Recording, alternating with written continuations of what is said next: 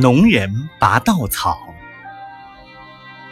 从前有个农人，他觉得他田里的稻生长得很慢。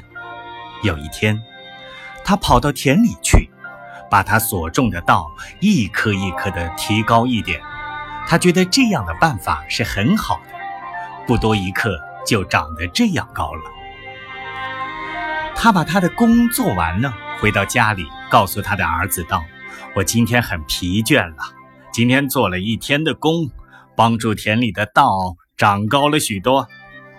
他的儿子听见他这样的说，心里很快乐，就连忙跑到田里去看，哪知田里的稻草都枯死了。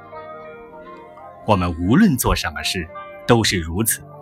当他是无意而不肯用功的，那就和不耕田的人是一样，嫌他进步慢。而想法子企图速成的，就和这个拔刀的人是一样。